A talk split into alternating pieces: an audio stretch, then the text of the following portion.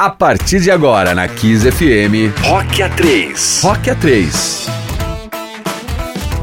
Aê, voltei! Boa noite, Dani Mel. Boa noite, Mônica Apo. Eu esqueci do microfone, loira. Não pode, né? Bobagem. Você está no rádio. Boa noite, Rodrigo Branco. Boa, Muito boa noite, a noite. todos nós. Seja bem-vindo de volta, Rodrigo. Muito obrigado, Branco. Dani Mel. Aproveitou as suas férias? Aproveitei em casa, né? Ah, Porque férias no meio da pandemia, lockdown total, fiquei em casa. É, literalmente. É, Mas tá bom. É, é Você tá, carregou tá, é, tá bom, né? Vamos lá, gente. Bem-vindos a mais uma edição especial ao vivo do nosso Rock A3, no meio dessa pandemia louca. A gente espera poder trazer um pouquinho de diversão, rock and roll, boas histórias pra você que nos ouve no carro, em casa, no trabalho, Na né? rua, na fazenda ou numa casinha de, de sapê, em qualquer lugar do Brasil ou do mundo. Você também pode baixar, você, você pode baixar o nosso aplicativo da Kiss FM no seu celular, que é de graça. É só ir lá Kiss FM 92.5, você pode ouvir a gente. Muito prazer, eu sou Dani Mel, comigo aqui no estúdio Mônica Ah, Apô. muito prazer, Dani Mel. Boa noite. Boa noite, tudo bem? Vem sempre aqui? Eu, eu todas as segundas, Ah, e você? prazer. Rodrigo Branco de volta, nosso convidado já já. A gente vai falar com ele, vai saber onde é que ele está. A gente vai conversar hoje com um dos mais influentes e, por que não, elegantes bateristas do Brasil, de uma das mais cultuadas e queridas bandas do nosso rock nacional. Estamos falando, é claro, de Os Paralamas do Sucesso. Eles não param e nem pensam em parar, viu? Eles têm uma carreira aí recheada de sucessos. O grupo é um dos poucos aí da década de 80 que continua firme e forte, com a mesma formação e com aquela mesma vontade de experimentar e fazer coisas novas. Prestes a completar 40, 40 anos de atividades, o grupo que coleciona quatro Grammys latinos, tá bom? Pra você, e mais de 5 milhões de cópias de discos de álbuns vendidos, provou que sabe reunir diferentes gerações em um mesmo espaço sem o menor mito. Com hits como Vital e Sua Moto, Óculos, Meu Erro, Alagados, eles entraram pra história do rock definitivamente graças a melodias memoráveis, provocativas. E tem novidade, eles acabaram de lançar o documentário Os Incrível, dirigido pelo cineasta Roberto Berlinger, tá lá na Netflix. Ele se discute o João Baroni e também o empresário José Fortes, que tá aí com o grupo desde o começo, desde 1983. que segundo ele mesmo não tinha aptidão para nenhum instrumento, então foi lá ficar perto da música, Tá né? certo ele, né? Se misturou ali. Lá tem um material riquíssimo, gente. Tem arquivos, tem entrevistas com os integrantes da banda, com a equipe. O filme, claro, comemora aí os 40 anos da banda e mostra por que, que eles são essa banda mais que unida É do nosso pop rock brasileiro. E- Unida e muito não pode deixar de falar que ele é filho de um ex-combatente da Força Expedicionária Brasileira que lutou na Segunda Guerra. Então ele sempre teve esse assunto presente em sua vida. Comprou e restaurou dois jipes de época, iguais ao que o seu pai dirigiu durante como soldado da Força Expedicionária Brasileira. Aí com isso ele acabou virando cronista da revista Grandes Guerras, apresentou programas, escreveu dois livros, produziu documentários sobre o Brasil. Tá bom pra Ufa! você? Ele é o pai da Clara, da Laura e do Vicente. E a vovô? Vo- Vô do Luca, né? Não sei se tem mais alguém aí, um outro netinho. e, e, por enquanto acho que é isso. Seja muito bem-vindo ao nosso Rock A3, João Barone. Que honra. Muito obrigado. você. Caramba, que prefácio maravilhoso, hein? Muito obrigado pelas palavras gentis e bacanas. É, Rod, Dani, Mônica, obrigado. Um prazer estar aqui em 68 FM, que é uma, uma rádio que a gente ouve há muito tempo. Sempre que a gente está é, em São Paulo, a gente ouve muito. E agora tem um pouquinho aqui no Rio também, né? Bacana. Muito- Delícia estar aqui com vocês. A gente tá muito feliz mesmo. Seja muito bem-vindo. Eu Até quando eu pe- pedi pro Samuca, que é nosso programador, aliás, baterista e seu fã aqui da rádio, já fez workshops com você. Fanático. Fana- Ele adora, ele falou assim: eu já fiz vários workshops com o Barone. Ele tá ouvindo a gente. Ele falou, manda um beijão. pra ele. que legal. Ele participou dos workshops do Barone. É, o que, que eu falei? Ele, fez workshop. Ah, Quem é, faz é. workshop é o É o Barone. Barone, ele Ele, participou. o Samuca participou dos workshops do Sim, Barone. sim, e, e super seu fã. E aí, já que a gente tá falando do Samuca, eu também queria mandar um beijo grande pro Zé Fortes, que fez toda essa, essa Ponte. Essa ponte. E acho que já começar falando, né, Barone, desse documentário incrível que acabou de estrear na Netflix, agora no dia 19, sobre os Paralamas. O filme chama Os Quatro Paralamas, como a gente já falou, né? Que é você, o Herbert, o Bi e o Zé Fortes. Incrível, mostra que o Paralamas é a banda mais unida do pop brasileiro. Eu queria saber, e, e como você mesmo diz, no fundo a gente é um bando de moleques ou um bando de velhos se achando moleques? Comente. De sete Nada como o tempo, né? fale, fale sobre isso. Pois é. Bom, pessoal, antes de mais nada, eu queria dizer que esse documentário, ele, ele é um recorte feito pelo Robertinho Berliner, que é um cara que acompanhou os Paralamas desde o primeiro show que a gente fez no Circo Voador, em 1983. Então, uh, ele tem uma proximidade com os Paralamas que ele pode perfeitamente ser o, o quinto Paralama. Então, esse, esse documentário foi uma, uma visão dele dessa história, da nossa amizade, de como ela foi sendo construída em torno de um negócio que uniu muita gente, que é a música, o sonho de, de viver é, de música né, no Brasil, uma coisa que na nossa época estava começando a mudar um pouco aquele paradigma né, de, de você conseguir é, é, viver de música, viver fazendo o que você mais gosta na vida. Então, é, essa história ela recebeu esse recorte do Robertinho e ficou muito bem amarrada, né? ficou muito bem costurada é, com a visão dele, porque ele também sempre esteve muito próximo da gente. Né? Então ele, ele foi muito feliz, assim, desde as poucas vezes que a gente foi lá dar uma olhada, ele chamou a gente para ver o que estava fazendo, a gente achou que ele estava acertando todas, né? E, e foi muito bacana, o documentário ficou pronto ano passado e participou de alguns festivais. E agora ele ganhou aí o mundo nessas plataformas, né? E no canal Curta, na Netflix. E, e a gente está tendo uma, uma medida muito legal, assim, pelas nossas mídias, pelos nossos fãs, né?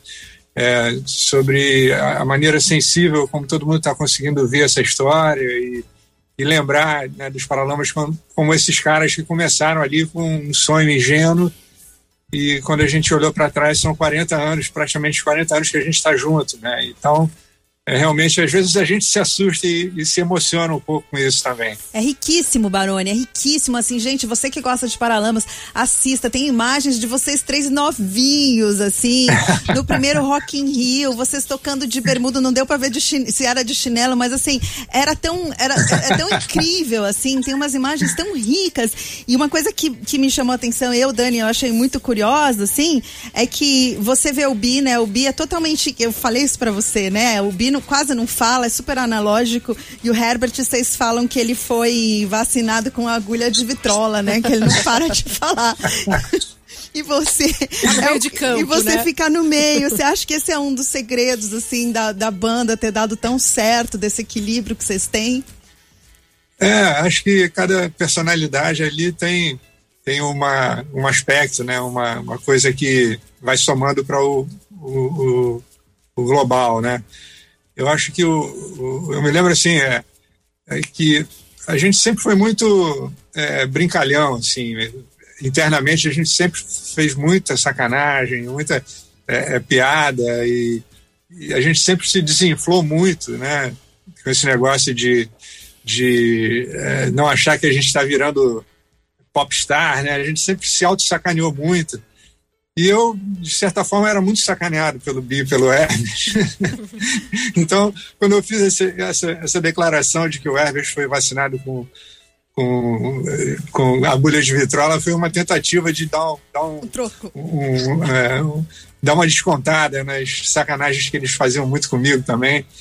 E acabou que ficou isso daí guardado. E o Hermes, que tem essa verborragia mesmo, ele, ele fala muito, ele é um cara muito. Né, ele é um, para vocês que gostam de, de horóscopo, ele é um taurino, é um cara que pensa muito e se atira apaixonadamente das coisas e então ele tem essa verve mesmo e é uma coisa que é inerente às pessoas que têm essa capacidade incrível de, de compor, né, de escrever maravilhosamente como ele faz tão bem. Então é, é, um, é um aspecto mesmo dele. O sempre um cara meio ali, se mexe pouco, fica sempre na sombra. E eu eu estou ali também um pouco é, ali atrás das panelas, né? E, e então cada um tem uma, uma certa personalidade. E aí entra o Zé, que fica essa essa figura importantíssima para a gente ao longo desse tempo todo, porque se os Paralamas estão aqui hoje, a gente deve isso muito ao Zé, porque o Zé foi o cara que o Herbert teve o, o estalo, a ligação de chamar ele para ser o empresário da banda, no, bem no comecinho ali, 83, quando a gente assinou o nosso contrato com a Odeon, o Zé estava lá com a gente já E, e aí o Zé, ele é o cara responsável por deixar a gente sem nenhum tipo de injeção de saco para a gente fazer o que a gente faz melhor, que é tocar. É, o Herbert compõe, a gente toca, a gente vai fazer show. E, e o Zé livrou a gente de qualquer foi um verdadeiro, um verdadeiro é, é, escudo, né? O Zé livrou a gente de qualquer roubada. Importante a gente sabe dizer... que às vezes essas coisas acontecem e acabam minando as relações internas da, das bandas e tudo, e não sei o quê. Você acaba ficando meio, meio é, é sabotado com determinadas coisas, e o Zé é, simboliza para a gente essa, essa nossa tranquilidade de nunca ter enfiado a mão em combuca, né? mas então a importância importante... dele é enorme. Não, enorme. importante... Ele não toca, mas ele é um cara decisório para para os Paralamas estarem aqui depois desse tempo todo, né? E é importante dizer, para quem não sabe, que o Zé era amigo do Herbert de faculdade, né? De pegar a carona junto, assim, quando eram é. moleques mesmo, né? E aquilo que eu falei, o Zé sempre amou música, mas sempre soube que não tinha aptidão para nenhum instrumento e foi o jeito que ele achou de, de ficar próximo, né? Exatamente, isso está bem contado no, no documentário, né? Afinal de contas, o título é o os, os quatro paralamas, né? Então, é. gente, eu estava falando aqui meio de brincadeira que o Robertinho poderia ser o quinto paralama, mas as, as, coisas são assim, né? A gente tem muitos amigos, muitas pessoas próximas que, que a gente é, toma como parceiros mesmo, né? No caso, o João Fera, que entrou para a banda, inclusive a gente conta a história dele também no, documentário, Sim. né? A história dele também aparece, no caso, quem conta é o Robertinho, né? Mas é, o João Fera ele entrou para os Paralamas e, e, ele quebrou um pouco aquela coisa meio, meio sagrada do trio, né, dos Paralamas, do Power Trio, não sei o quê. Ele entrou e, e somou para caramba, né? E depois a gente botou os outros músicos. Durante um tempo a gente tocou com percussionista, depois a gente tocou com, com naipe de, de sopros. E, e, o João Fera, em termos de músico, ele é o quarto Paralama, né? Afinal de contas, ele é o cara ali dos teclados e entrou e somou pra caramba pra banda. E o Maurício Valadares, que é o nosso fotógrafo oficial, o cara que fotografou a gente desde o início também, assim como o Robertinho filmou a gente, o Maurício já estava lá fotografando, sempre fez as capas dos discos dos Paralamas. Maurício Valadares era um dos, dos disc jockeys, um dos, um dos caras que tinha um programa na Rádio Fluminense, na saudosa Rádio Fluminense Sim, dos anos 80 no Rio, que foi a catapulta de todo o rock, né, e tudo mais. Foi uma, uma rádio importantíssima na cena, né, junto com o Circo Voador. Foi uma plataforma de lançamento de um monte de gente. O Maurício Soladares estava ali, foi o cara que levou, tocou os Paralamas na rádio pela primeira vez, a nossa fita demo na Rádio Fluminense. Então ele é um outro cara também que é um paralama honorário, né? E, e aí a gente sempre teve essa, esse espírito de, de chamar pessoas é, que, que a gente sentisse que tinha a ver com a banda, mais do que qualquer questão profissional, tudo mais. Todo mundo que trabalha na nossa equipe são pessoas que a gente quer é, levar adiante, são pessoas que foram adicionando, somando com a gente, crescendo com a gente. Então é, é esse esse espírito, né, de dessa desse coletivo dos Paralamas é muito importante para a gente. E esse documentário ele explica isso muito bem é, essas quatro figuras aí, somos nós três mais o Zé, são, enfim, é o sustentáculo de, de um, uma outra estrutura que funciona muito bem com esse espírito bacana de, de gente que que vem a somar mesmo, né? Agora, Baroni, vocês têm aí no documentário usaram imagens de arquivo aí desde, como você falou, do Circo Voador lá de 1983 até imagens mais recentes, né? Imagens de arquivos mais recentes. Eu imagino que tenha material assim para fazer uns 10 documentários. São duas perguntas. Existe essa possibilidade de ter uma parte 2, até porque, em função desse sucesso, que eu imagino como deve ter sido difícil essa escolha para ver o que de fato poderia entrar ou não. E já juntando outra pergunta, vocês participaram dessa edição, do que entrar, do que não entrar? Vocês tiveram participação nisso? É. É, como eu estava falando, o Robertinho foi o cara que, que teve é, é, a ideia de fazer, de contar essa história, e ele que teve esse trabalho todo. Foi um trabalho é, muito grande dele, da equipe dele, né, de todo mundo que selecionou. A gente fez um, um uma etapa desse, desse documentário junto é, na casa do Bi, tocando e fazendo as entrevistas, como fica claro, né? E aí rolavam aqueles flashbacks e tudo. tudo mais, com as imagens que o Robertinho tem, algumas imagens adicionais, né, como foi o caso do Rock in Rio, ele não filmou Rock in Rio, mas aí para contar a história entrou para para somar, né, para essa narrativa funcionar melhor. Então, é, é um trabalho dele. Ele, ele muito respeitosamente chamou a gente em algumas ocasiões, umas duas ou três vezes, para ver o que, que ele estava fazendo e a gente só falou, pô, tá demais, tá ótimo. Legal. E, e, com certeza existe muito material e, e a gente poderia fazer um, um, outro arco nessa história, Lado contando, por exemplo, as turnês que a gente fez, as viagens e tudo mais.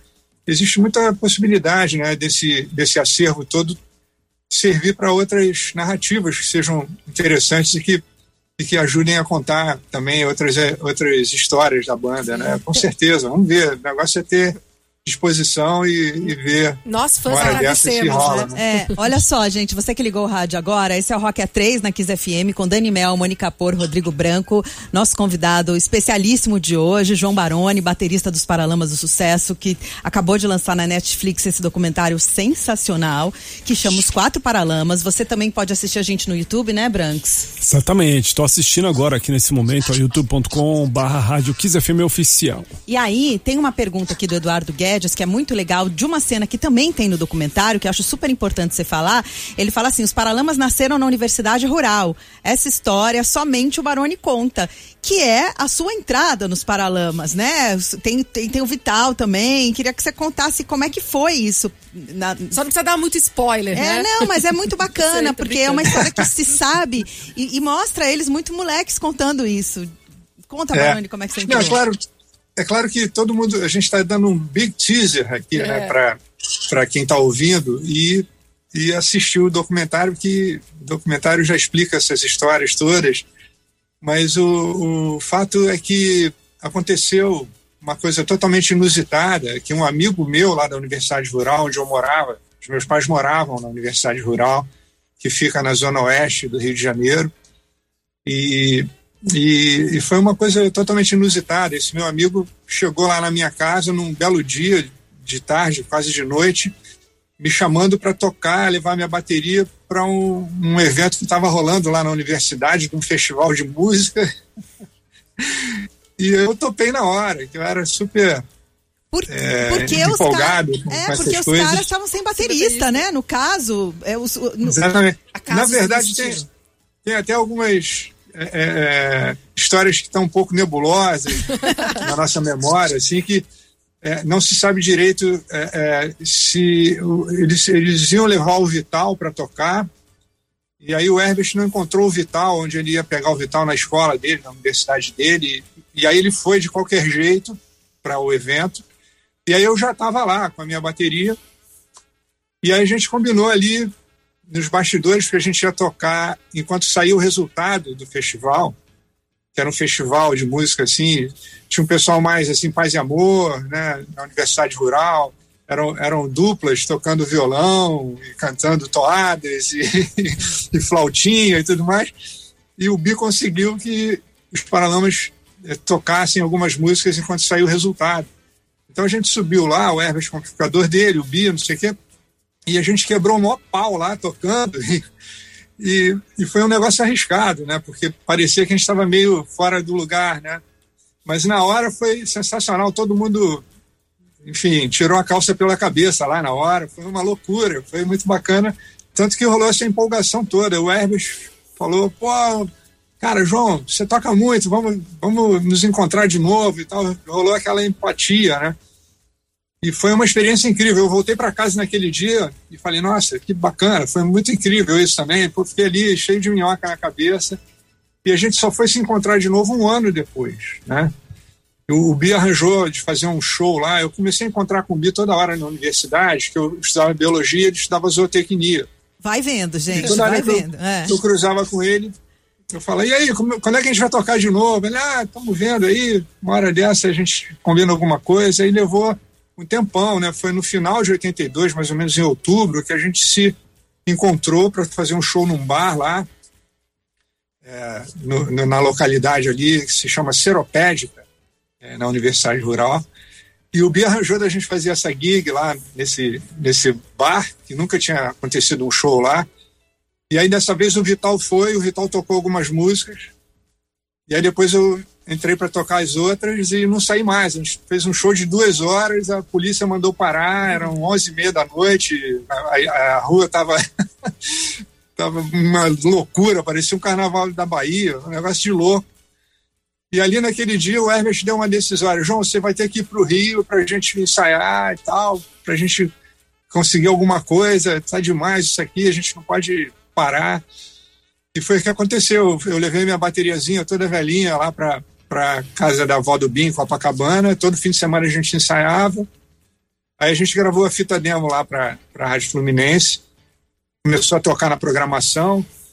O Herbert e o Bi deram uma sediada no Lulu Santos, foram assistir um show dele no Morro da Urca e levaram a nossa fita. E o Herbert pegou o telefone e o Lulu deu uma força pra gente. Ele chamou a gente para abrir um show dele no Circo Voador, Olha. ali em fevereiro de 83. E o show foi muito bom, todo mundo adorou o show dos Paralamas. E aí a gente começou a receber propostas de gravadoras, né? E a gente se deu ao luxo de escolher a, a, gravadora que a gente assinou o contrato, foi a Odeon, EMI, Odeon. E, e aí gravamos o primeiro disco, né? O Tal Sua Moto foi a música mais conhecida, né? E aí, finalmente, gente... você pôde falar para sua mãe. Eu queria falar isso agora, porque parece que quem não gostou muito dessa história no começo foi é. a sua mãe que disse que você nunca ia ganhar vida segurando dois, dois pedacinhos de pau. de pau. Era isso mesmo, Barão? mãe, um beijo. Olha, beijo, mãe. Uma, uma, coisa, uma coisa eu me orgulho. Os Paralamas têm duas, duas histórias muito similares aos Beatles. Primeiro, substituiu o baterista. Segundo, a, a, a tia do John Lennon, a tia Mimi, falava para ele: Ah, John, tá legal esse negócio de ficar brincando de guitarra, mas você nunca vai ganhar sua vida tocando guitarra. e a minha mãe, que. Olha, vou falar uma coisa a favor das nossas mães. As mães dos Paralamas são super fãs, se tornaram super fãs dos Paralamas. A minha mãe também. A avó Andina Mas naquele também. momento ali, onde eu estava sem saber o que, que ia fazer na vida direito e tal, ela falou: Meu filho, pô, pode brincar com a sua bateria, mas dificilmente você vai ganhar a vida com esses dois pauzinhos na mão. né?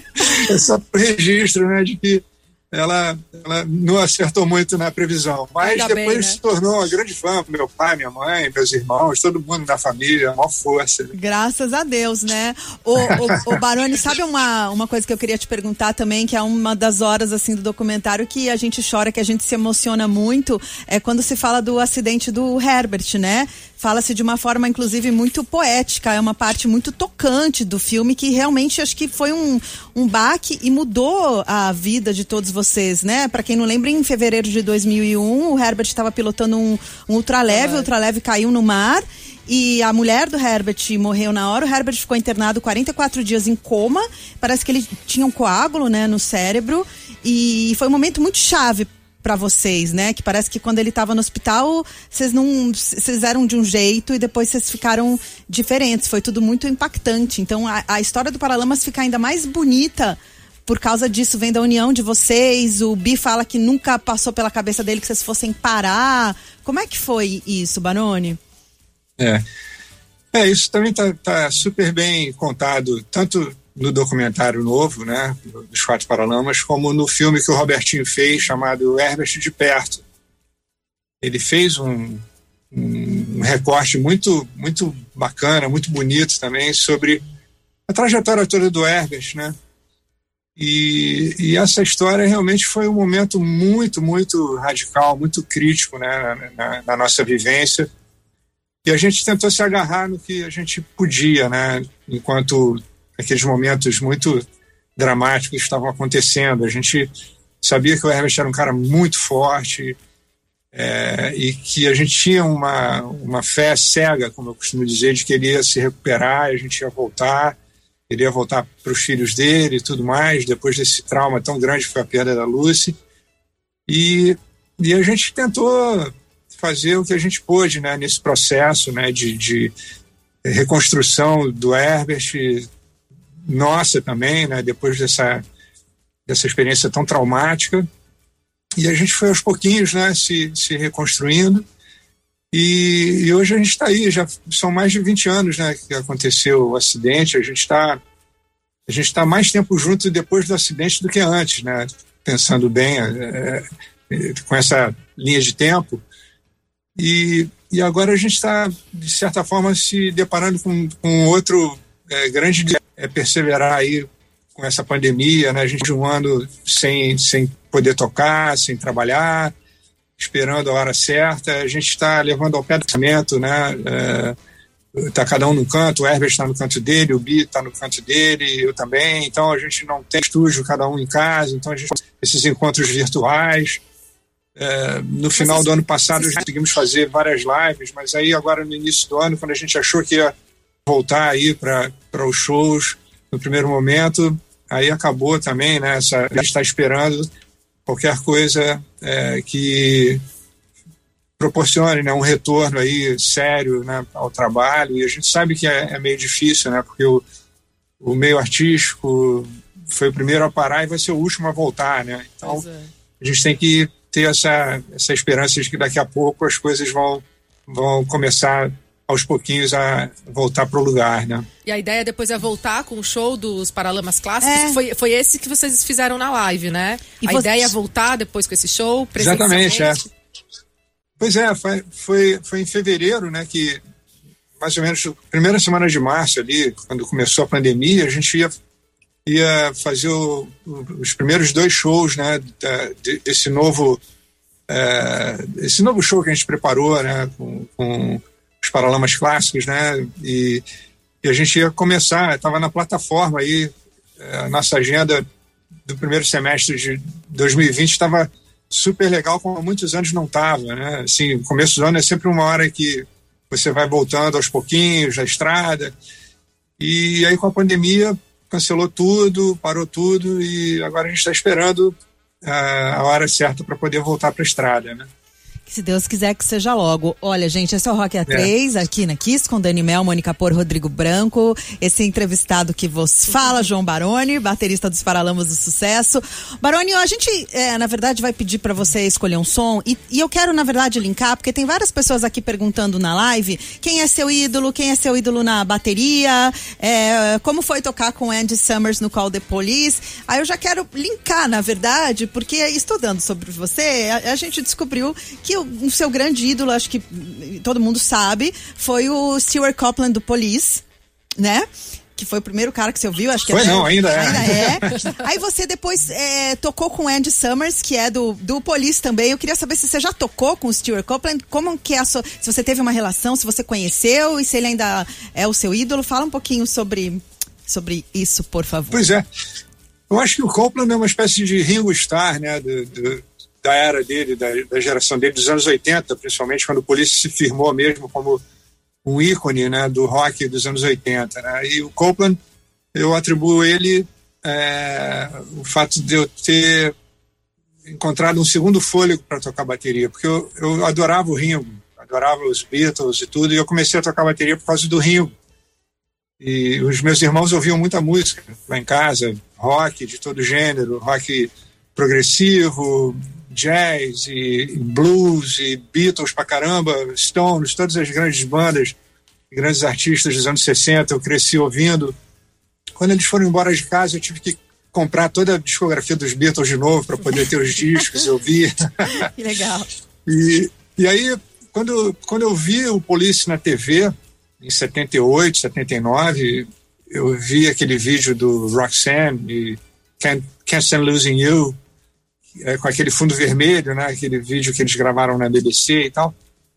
Eu falei, cara, esse cara tocando bateria é tudo, né? Para tudo. Eu quero, eu quero voltar. Quero igual. Quero isso. É, e, e foi uma coisa assim, realmente é, uma redescoberta, né? Do, da bateria. E, e, aí os Paralamas, quando a gente pouco depois começou, né? É, a gente teve essa, essa referência no Police, né, na sonoridade, na estética. É, e, e aí acabou que realmente eu, eu tinha muito uma, uma referência assim do, do Copeland, do estilo de tocar dele e tudo mais, das misturas, do reggae e tudo mais com rock.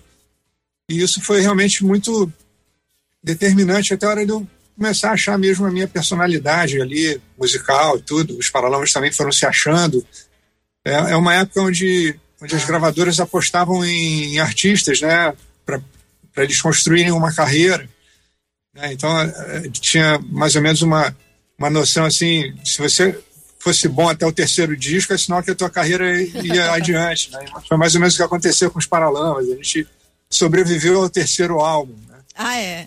E, e aí a gente foi achando a, a nossa, o nosso DNA nessa história e tudo, mas sem dúvida alguma o Copeland acho que é o principal baterista que me influenciou muito dentro de um hall de grandes bateristas do rock, né, como John Bonham, uh, Ginger Baker, uh, Mitch Mitchell, que tocava com, com, com Jimi Hendrix, uh, e, e, depois outros bateristas que vieram ao longo dos anos 70, 80. e então é uma somatória mesmo, mas o Copeland ele, ele tem esse, esse aspecto aí de ser o cara que me deu esse segundo fôlego para querer ser baterista. Mas vocês se conheceram afinal? Ah, claro, é. Bom, o que aconteceu foi uma, umas, umas outras efemérides, assim, né? Porque em 1987, o, o Copeland tinha um projeto com o Andy Summers e o Stanley Clark, que era um grande, é um grande Sim. baixista, né, americano. E, e, eles vieram fazer um show no Brasil é, e tinha uma cantora. Então, é uma banda que se chamou pouco depois, não tinha nem nome nessa época, e o nome ficou Animal Logic. E, e aí o Animal Logic veio fazer show no Brasil, tocou em São Paulo, a gente foi ver o show em São Paulo e o produtor levou a gente no camarim e a gente conheceu o Andy e o Stuart, eles foram muito gente fina com a gente. E, e aí é, também encontramos com eles aqui no Rio, quando eles tocaram no Canecão. E, foi uma oportunidade muito boa que eu bati uma bola com o Copeland ali na hora do, da passagem de som, a gente ficou lá na bateria, ele mostrando que as, as, batidas dele lá, eu mostrando como é que tocava a bossa nova, essas coisas assim. E foi um, foi um privilégio, né? esse primeiro encontro, há muito, muito tempo atrás, 87. E aí, é, depois aconteceu da gente é, abrir o show do Police no Maracanã em 2007, né? 20 anos depois, né? Uau! E e aí foi outra experiência incrível, né? O Sting foi no nosso camarim conversar com o Herbert. Eles ficaram conversando lá do, da cidade onde a esposa do Sting é, nasceu, que era a mesma cidade da Lucy, da né? Worcester, é, é, perto de Birmingham, lá meio no, no, meio ali da Inglaterra, Midlands, né? Que eles chamam. E, e aí e aí a gente foi no, camar, no camarim do Copeland, ficamos lá conversando um monte.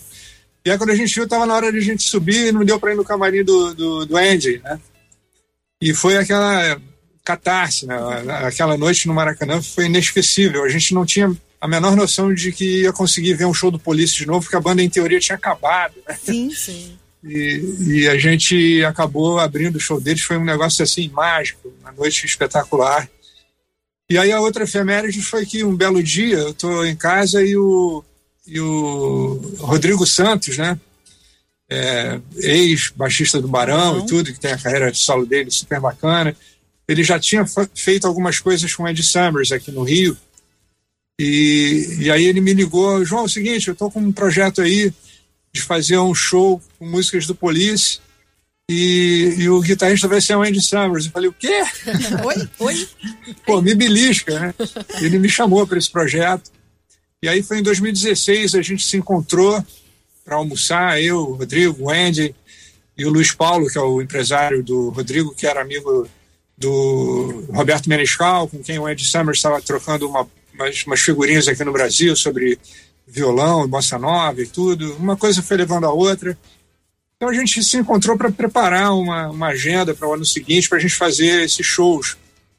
E, e aí eu acabei, de brincadeira, batizando lá o projeto de Call the Police, o Andy adorou e acabou virando o nome né, do, da banda mesmo, Call the Police.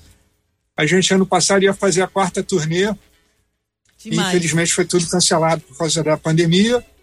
E a gente continua aqui no, no aguardo, né, para poder voltar com esse projeto também em breve. O Andy tá louco para voltar, que ele adora viajar com a gente, adora tocar. Mais. E, e o Rodrigo também, que manda bem pra caramba, né? O Rodrigo é o cara que carrega mais tijolo nessa história, porque ele tem que cantar, né? e cantar de uma forma super convincente, né, qualquer coisa perto do Sting, que é uma, uma referência do rock né, e tudo, e o Rodrigo manda bem pra caramba, todo mundo sai do show falando, pô, o Rodrigo mandou muito bem. Demais, é incrível, realmente demais. muito legal. É, é uma diversão, né? Os shows do Colo Polícia é muito bacana. A gente toca as músicas, os maiores hits do Police, e aí rola também muito improviso. O Andy toca, ele solta as macacas lá. É muito bacana, é super legal. A gente fica numa expectativa louca de poder voltar e fazer esse show. Esse projeto é muito bacana mesmo. Ô Baroni, é, você saberia me dizer, falando a respeito do, do Police, é, o que acontece ali? Que o Sting recentemente deu uma declaração dizendo que essa turnê de reunião foi um erro, que não deveria ter acontecido. Você tem alguma informação, você conhece mais a respeito? O que, que acontece? Por que, que os caras não se dão bem? Não, não, não tem como voltar? Eu acho que essa, essa história de que eles não se dão bem é meio um folclore, que eles, eles se auto-sacaneiam muito com isso também. Na verdade, eles são super amigos, se falam toda hora e tal. Mas eu, eu acho que o Sting, às vezes, talvez ele jogue um pouco de polêmica aí no ar, porque eu acho que eles não são loucos de rasgar dinheiro também, né? Porque a turnê entrou para o recorde de uma das turnês mais rentáveis da história do rock, né? Eles iam fazer meia dúzia de shows, passaram dois anos e meio fazendo show. Não, demais. Um, um, ano e meio, sei lá, passaram um tempão, né? E, e foi muito bacana, assim, o, o, o, retorno do público foi espetacular. Todo mundo queria ver o Police juntos de novo. Eu acho que tem, vou te falar, acho que tem muita gente que quer ver novamente esse show. Exato, Quem é. sabe uma hora dessa eles se animem para se dar o trabalho de fazer uma mega tour dessa novamente, né? Quem sabe aí depois da pandemia. Todos nós. Eu, eu né? acharia sensacional. Tô- A gente também. É, inclusive quando você voltar a tocar com o Ed, com o Rodrigo e vocês forem fazer turnê, você pode vir aqui pra gente entrevistar todo mundo e divulgar. Ótimo. Venham. Agora é o seguinte, eu preciso correr aqui porque o nosso tempo é curto e a gente queria tocar um som. Vai ser fácil Vai escolher. ser, eu vou deixar na tua mão porque a gente tem Police, a gente tem Deixa eu Roxette. explicar pra ele, Barone. A. Daniela costuma induzir os convidados Não, não, a, es- a escolherem o que ela meio que pré-selecionou. É sim. Aí eu falei, neste caso, deixa ele escolher, porque assim, Sabe por ela falou, pode ser The Police, aí pode ser Paralamas. Eu falei, bom, mas se for Paralamas, eu quero induzir que eu quero Alagados. Aí ela quer não sei o quê. Então Parou. assim, a gente falou, joga tudo pra ele, deixa eu falar. A loira, nosso convidado vai escolher sem interferência nenhuma de Daniela Mel. Agora eu vou falar. Baroni, sabe o que acontece? A Mônica tem ciúmes, porque todos os convidados que eu induzo, eles escolhem a música que, que Eles eu são falo. educados. Porque foi induzido. Porque eles querem ser educados né, falar, ah, tá a bom, Mariana Chimenez claro. do Moscovitz. Não, não é isso. É porque a gente separa algumas músicas e deixa aqui na pasta. Então a gente tem Police, que é Roxanne, que nos nossos estudos a gente viu que você é um grande Ela fã. já, já, já induziu. Temos Paralamas Alagados, Vital, Óculos. E temos Rita Lee, que a gente sabe que Tutti Frutti, que foi uma, uma, uma, uma banda que te influenciou. E aí, dentro dessas, o Baroni escolhe. Mas tá bom deixa pra eu fazer você, um João adendo. Baroni? Se ele quiser escolher outra, pode. Que temos o, o branco aí, acha o que ele escolher com certeza. João Baroni, diga. Ó, então tá, deixa eu, deixa eu eh, então, ah, dentro desse universo, fazer uma grande homenagem ao Police, porque é uma banda que eh, ficou muito associada, os Paralamas ficaram muito associados ao Police. E, e tem um- uma música que eu acho que é muito emblemática, que eu tenho certeza que vocês devem ter aí para tocar, que é Message in a Bottle. Que Sim. é uma das músicas mais conhecidas do Police, é uma Sim. música que traz muitas lembranças boas daqueles tempos, né, dos anos 80, no final ali dos, dos anos 70. Então, o que, vocês acham de, da gente ouvir então. Message Já tá aqui no Você esquema tá. Você que escolhe, só dando um recado que enquanto a música tocar no rádio, a gente continua aqui com o Baroni no YouTube, né, Branks? É isso aí, você pode assistir enquanto a música estiver tocando, você deixa o rádio tocando aí baixinho, né? E continua vendo a entrevista que a gente, o bate-papo continua, não para aqui no youtube.com barra rádio Kiss FM oficial. A gente ouve agora, a pedido do João Baroni, The Police, Message na Bottle.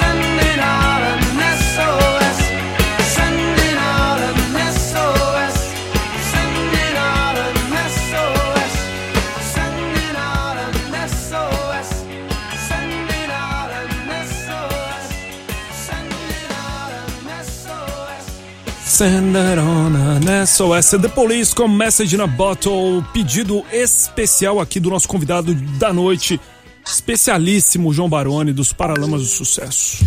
É, Baroni, eu queria te fazer uma pergunta que eu acho super importante a gente falar sobre isso, que a gente sabe que você, que vocês todos dos anos 80, isso é muito bacana, vocês têm uma relação de amizade muito bacana.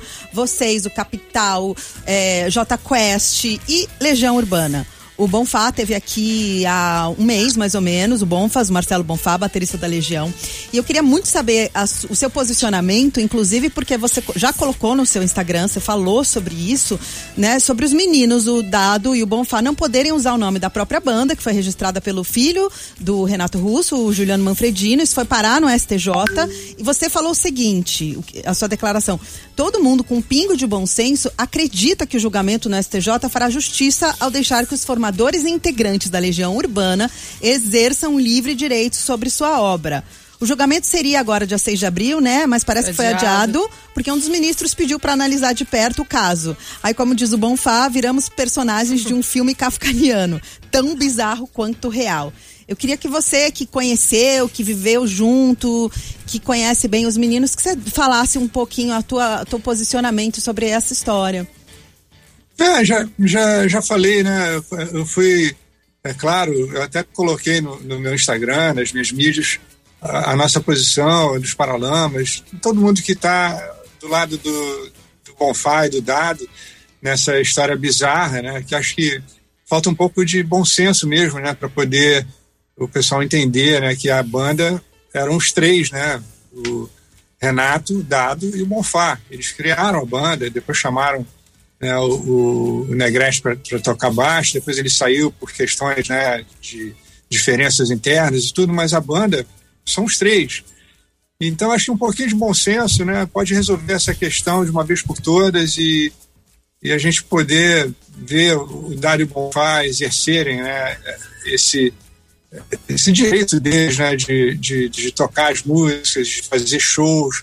Né, e, poxa, não tem nada que que seja mais razoável né, do que um entendimento né, para poder acabar com uma, uma coisa tão parece muito mesquinha né, uma situação dessa né? então e Dado tem tem né, o Brasil todo ao lado deles né? isso é que importa né É, inclusive a gente, né? Assim, acho super eu importante. queria, queria dizer que desde sempre a gente foi vendo o que, que significou a Legião Urbana na história do rock brasileiro na história da música brasileira a, maior banda, inquestionavelmente a maior banda da história do rock brasileiro, tudo que eles conseguiram, tanto em termos de vendagem quanto em termos de colocar uma obra espetacularmente incrível né, na história do rock brasileiro. Então, Legião, a gente é, tem até orgulho, né, porque o Renato falava que para nós eram padrinhos da Legião, né, porque o Herbert botou na mesa do diretor da gravadora a fita cassete lá do Renato,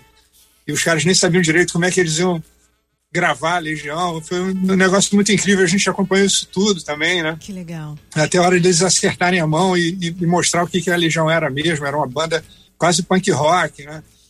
O Renato também depois foi elaborando mais né, o trabalho dele, fazendo coisas também super sutis e, e, e cheias de, de beleza né, e tudo mais. Enfim, Legião é, é, é Brasil e está todo mundo do lado do e do Bonfá, com certeza. E a gente espera que a STJ também tenha o mínimo de bom senso, Né? né? E esteja também, pelo amor de Deus, os caras criaram tudo juntos, né? É, É. é. o mínimo, o mínimo que a gente espera, né? Que se faça justiça de fato. Total. Nós temos uns dois minutos. Dá tempo de mais uma história, rapidinho? Dois minutos a gente tem para encerrar. Daniela Mel. Não, a, a história rápida é que eu ia falar do Paul McCartney, que você sempre fala sobre tocar músicas nos shows e você fala que vocês fazem que nem o Paul McCartney que, que- que- do Rei to- Jude, de, de mesclar assim. Resume em um minuto, Barone. Mais uma coisa em comum com os Beatles. É, pois é. O Paul sempre fala, né, que quando ele toca aquelas músicas incríveis, os Beatles, todo mundo tira o celular e começa a filmar, fotografar. E quando ele toca música nova, vai todo mundo comprar cerveja. E como é que faz? Qual Com que é forma? acontece É. mesmo. É, mais ou menos. Mas a gente consegue costurar bem as músicas umas nas outras e tudo. A turnê do Paralamas Clássicos é um ótimo exemplo disso, né? As músicas mais que não podem faltar e uma outra coisa ali mais, né? é, da, da produção recente, tudo. A gente não quer brigar com, com os nossos clássicos, né? Não tem nem Mas porquê, tá certo, né? mas Bob Dylan, você vai no show, Bob Dylan só canta música nova, as antigas ele toca num ritmo que ninguém reconhece e tipo, E dane-se, E né? dane-se. Dane-se, Ótimo exemplo. né? É, é, não é, não é, não é, Baroni, é exatamente assim, né? Total, total. Mas graças a Deus, nesse Bem sentido, isso os. Paralamas não tem nada a ver com Bob Dylan. Pois é. A gente gosta de brincar um pouco também, assim, algumas músicas como Police, Led Zeppelin. Os caras iam fazer o show ao vivo e, pô, improvisavam e, e mudavam a introdução e emendavam uma música na outra. Isso é muito legal também, né? O inusitado ao vivo é muito bacana. A gente sempre gosta de fazer muito isso. Você sabe que eu fui intérprete no, no último Hollywood Rock, quando tocou Plant e Page, eu vi o Robert Plant tocando Garota de Ipanema com a melodia de Stairway to Heaven. Se ele fizer isso ao vivo, ia ser tão incrível. São coisas fez. que só aparecem em, em passagem de som. Vamos ter que encerrar. Vamos né, encerrar agora, mas Rock 3 volta na segunda que vem às 8 da noite. Baroni, muitíssimo Adoramos, obrigada. foi demais. Valeu, Baroni. Venha Valeu, galera. continua, Foi uma delícia. E assistam o documentário dos Paralamas na Netflix. Fechou. Você ouviu Rock A3.